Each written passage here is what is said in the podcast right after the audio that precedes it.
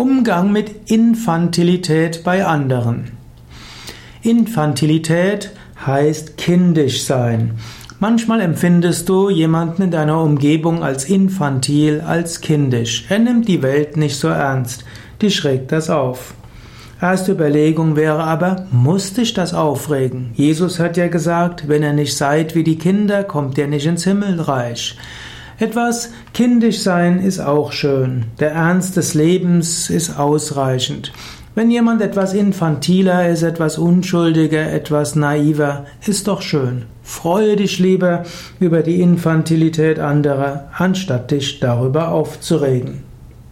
Mindestens überlege, wäre das nicht ein guter Umgang mit scheinbarem kindischen Benehmen anderer?